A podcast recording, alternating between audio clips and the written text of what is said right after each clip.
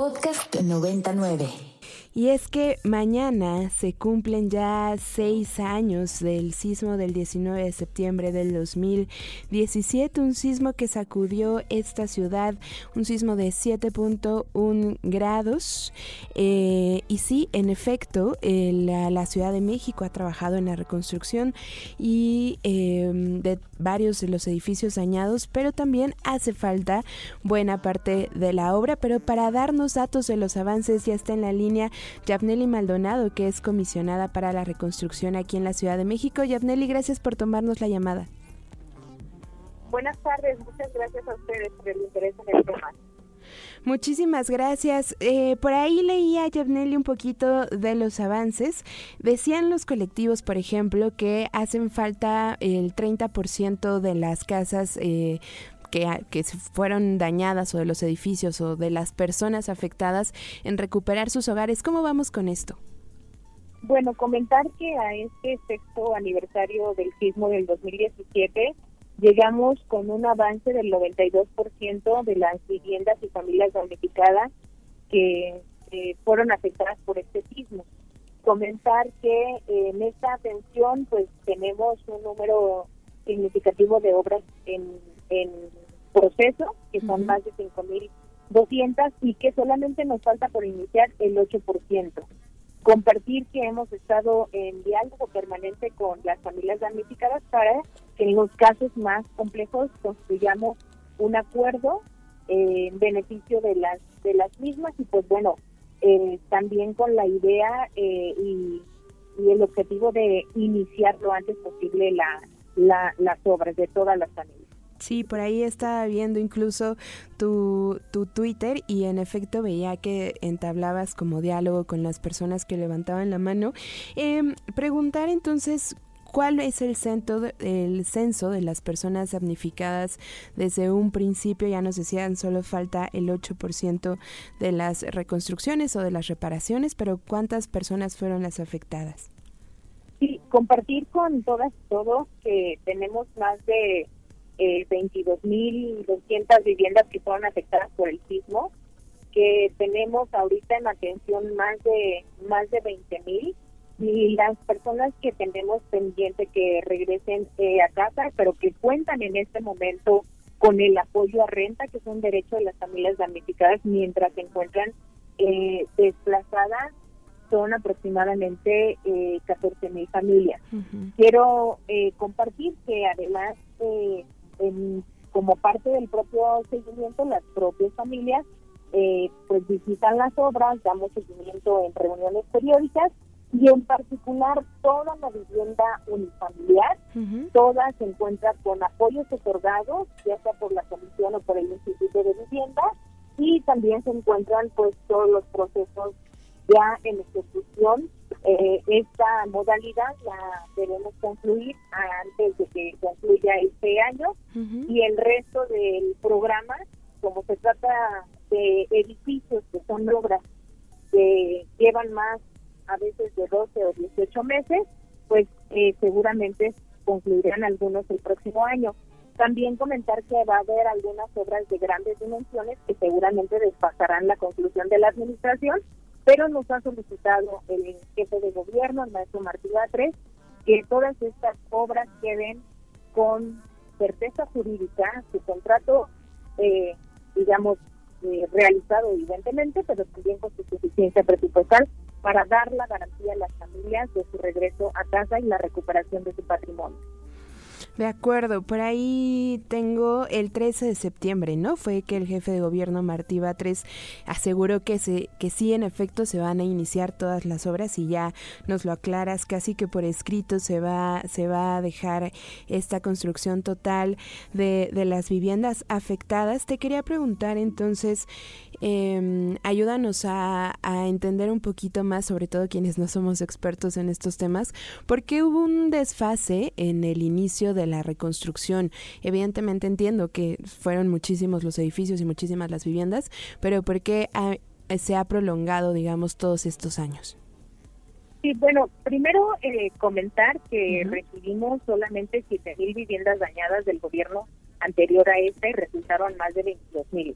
Ese es el primer, eh, digamos, eh, factor, complejidad, que finalmente no estábamos trabajando con un universo de atención definido y se tuvo que rehacer el censo y después en asambleas este, informativas en, en las colonias más afectadas de la ciudad resultaron otras familias afectadas y por eso tenemos este universo que cambió de los 7.000 que entregó el gobierno anterior a los más de 22.000 que cerramos este universo de atención. Eso.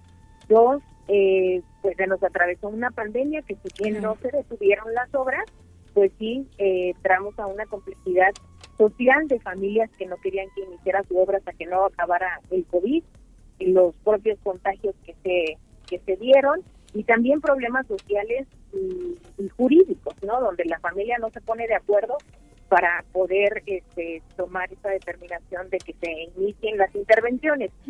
También quiero comentar que tuvimos afectaciones cuando hubo eh, la, el alza del acero y los materiales de construcción, también tuvimos que hacer algunos ajustes de proyecto y eso nos llevó este, un poco más de, de tiempo para que pues finalmente tomemos responsabilidad sobre el presupuesto público y la asignación de los mismos en cada una de las obras. Ahora, es eh, se ha comenzado, es un programa que tiene una inversión eh, pública bastante grande, tampoco es que tengamos esa disponibilidad en, un año, pues, eh, sino que pues obviamente se van programando las obras y se va programando el avance. Eh, que, cuál es el compromiso de este gobierno, cumplirles a todas las familias, lo estamos haciendo. Y además en compañía con, con el, la Secretaría de Gobierno nos estamos reuniendo con todos los inmuebles. La próxima semana tendremos más y más. La idea es que todos tengan su fecha de inicio, su contrato y, como decía, su suficiencia presupuestal. De acuerdo, entonces el compromiso, dices, eh, Yabneli, es eh, que asegurarle a todas estas familias, ya sea que se acabe en este periodo de gobierno sus viviendas o que se alargue un poquillo más, pero que haya garantía de que va a haber reconstrucción o va a haber reparación. Totalmente. La garantía con este contrato, con su recurso disponible y eh, entregar todo lo que pueda terminarse porque el tiempo así lo permite este, en esta misma, misma gestión y solamente dejar casos excepcionales que por sus dimensiones eh, puedan rebasar este, este tiempo, pero que van a tener esta garantía como se ha dicho y lo ha dicho justo el jefe de gobierno. Pues ahí está, Yabneli. Entonces, falta el 8% de las 22 mil viviendas afectadas. Sí, así es, por iniciar este obra y estamos trabajando intensamente para que esto suceda cuanto antes y eh, ya iremos anunciando este este avance comentar que este cierre de año para la comisión también es muy importante porque vamos a entregar cuatro grandes obras que suman más de dos mil eh, viviendas y ya les estaremos compartiendo estas noticias. Perfecto. Pues te agradezco de verdad mucho y ojalá que podamos eh, platicar más adelante sobre estos avances. Con todo gusto, muchísimas gracias por el espacio. Muchísimas gracias. Yabneli Maldonado es comisionada para la reconstrucción a seis años mañana del sismo del 19 de septiembre del 2017.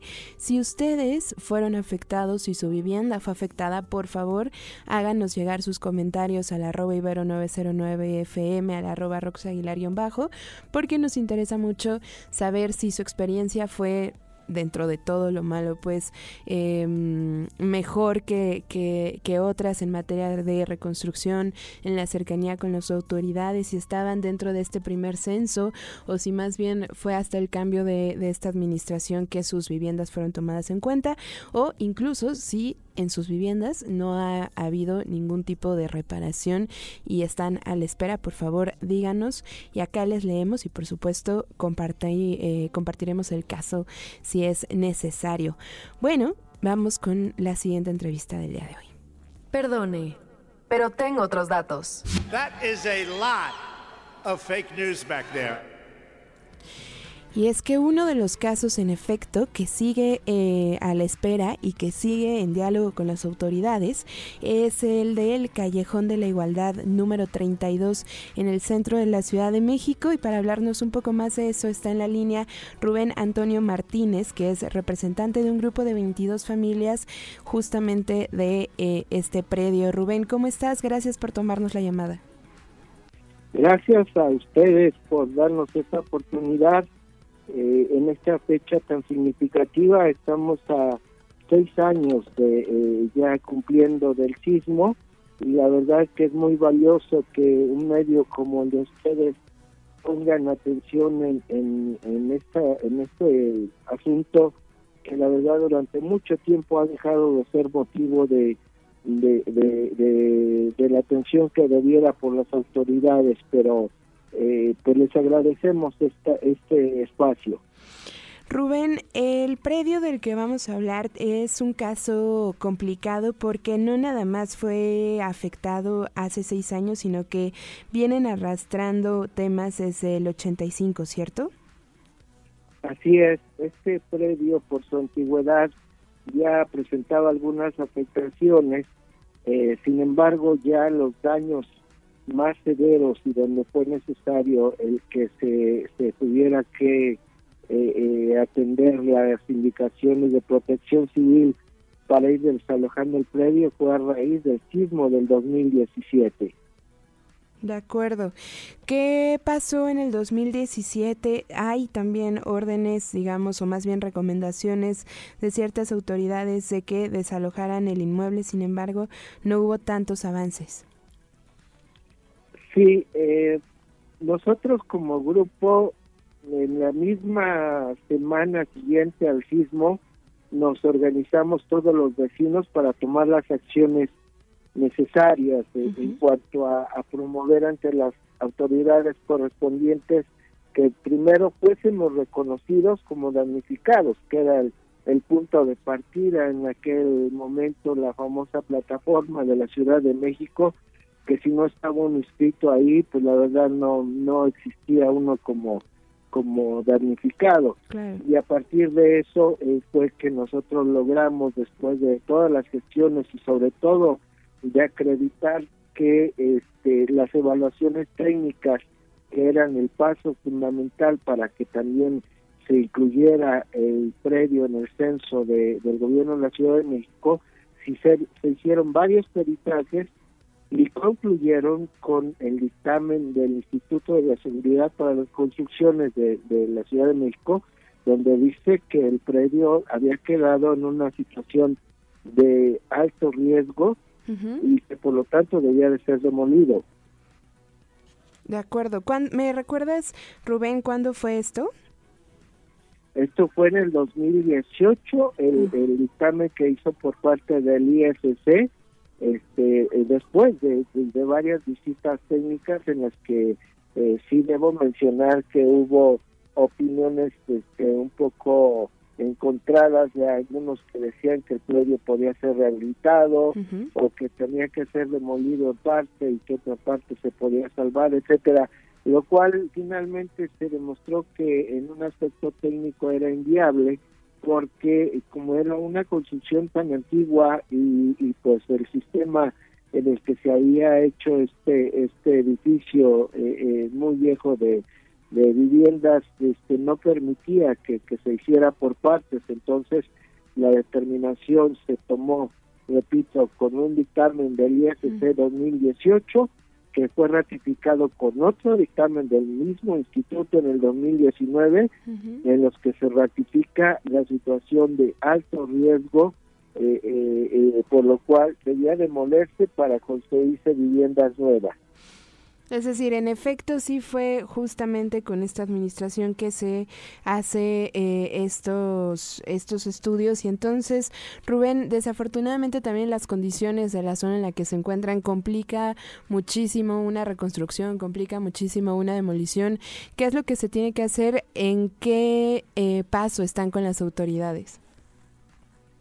Mire, eh, debemos reconocer que sí hemos tenido atención eh, a lo largo de, estos años, pues de una u otra manera sí hemos logrado tener este respuesta para todas las gestiones que, que, hemos realizado ante las instancias administrativas del gobierno, eh, principalmente la Comisión para la Reconstrucción de la Ciudad de México, y en este momento eh, estamos en un punto en el cual por alguna decisión de la autoridad a partir de febrero de, del año de este año 2023 se acordó que eh, varios casos que por los acuerdos ahí internos que tuvieron entre eh, las áreas administrativas de, del gobierno un paquete de predios que se venían atendiendo, los turnaron al Instituto de Vivienda de la Ciudad de México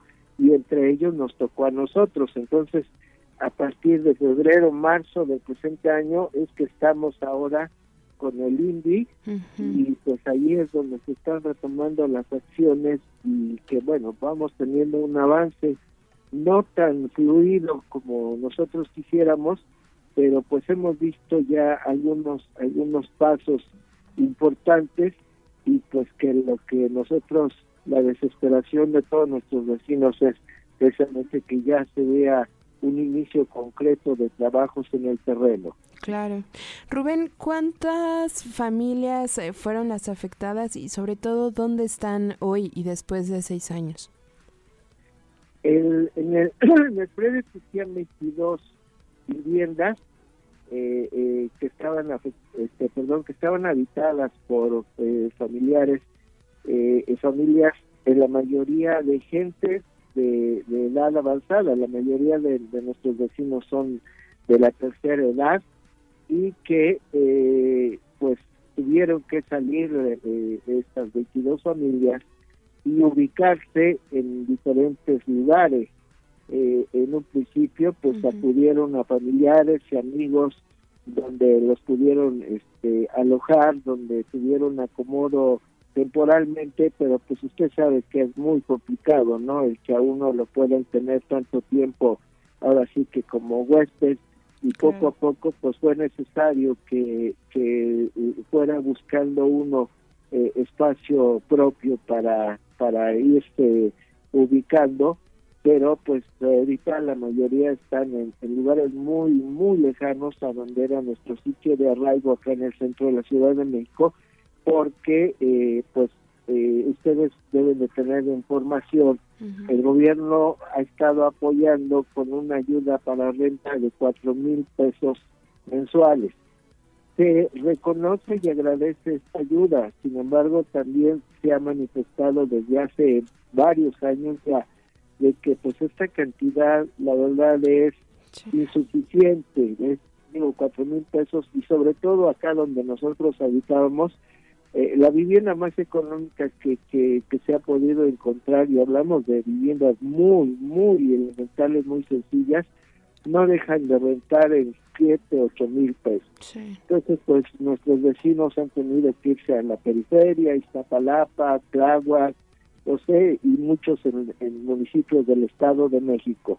Y, y, pues esto con lo que conlleva el que pues el traslado a los trabajos, las escuelas, o pues muchos que han tenido que, que dejar el sitio donde donde habían vivido, la mayoría de nuestros vecinos tenían un arraigo de más de 50 años en, en el lugar, en el edificio. De acuerdo, Rubén. Lo que nos cuentas es eh, triste y como dices, sobre todo pensando en que la mayoría son personas de la tercera edad, que pues evidentemente complica mucho más todavía la movilidad y también el tema económico. Rubén, les han dado ya por último, porque ya mi productora me está marcando el tiempo, les han eh, dado entonces fecha el INVI de algún de reconstrucción o de inicio de construcción.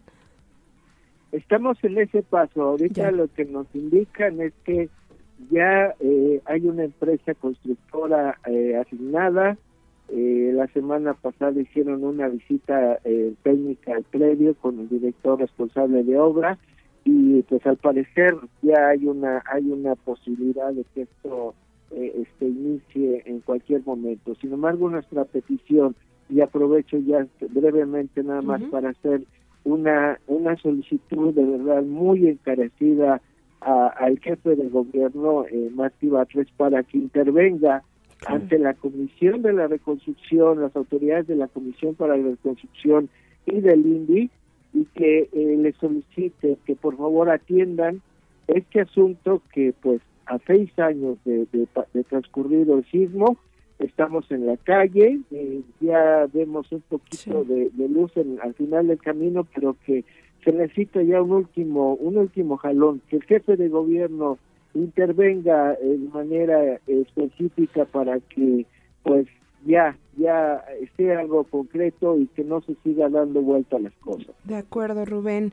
Pues ahí estaremos y seguiremos al pendiente de, de su caso. Por favor, cualquier cosa, aquí andamos. Le agradezco mucho, Ross, y, yo también espero tener la oportunidad de informarles. Y de verdad un agradecimiento muy grande de todas nuestras familias que estamos muy necesitados de que nos escuchen, que se haga visible nuestra situación y, y pues eh, todas las personas que conozcan esta información que sean sensibles a lo que pasa, no solo a nosotros, sino a muchas, muchas familias que están en una situación similar. muchas gracias. Muchas gracias, Rubén. Rubén Antonio Martínez es representante de un grupo de 22 familias que perdieron sus viviendas en el Callejón de la Igualdad número 32. Muchísimas gracias a Moni en los controles, gracias por sintonizar, nos escuchamos el miércoles. Bye bye. Para más contenidos como este, descarga nuestra aplicación disponible para Android y iOS o visita ibero909.fm.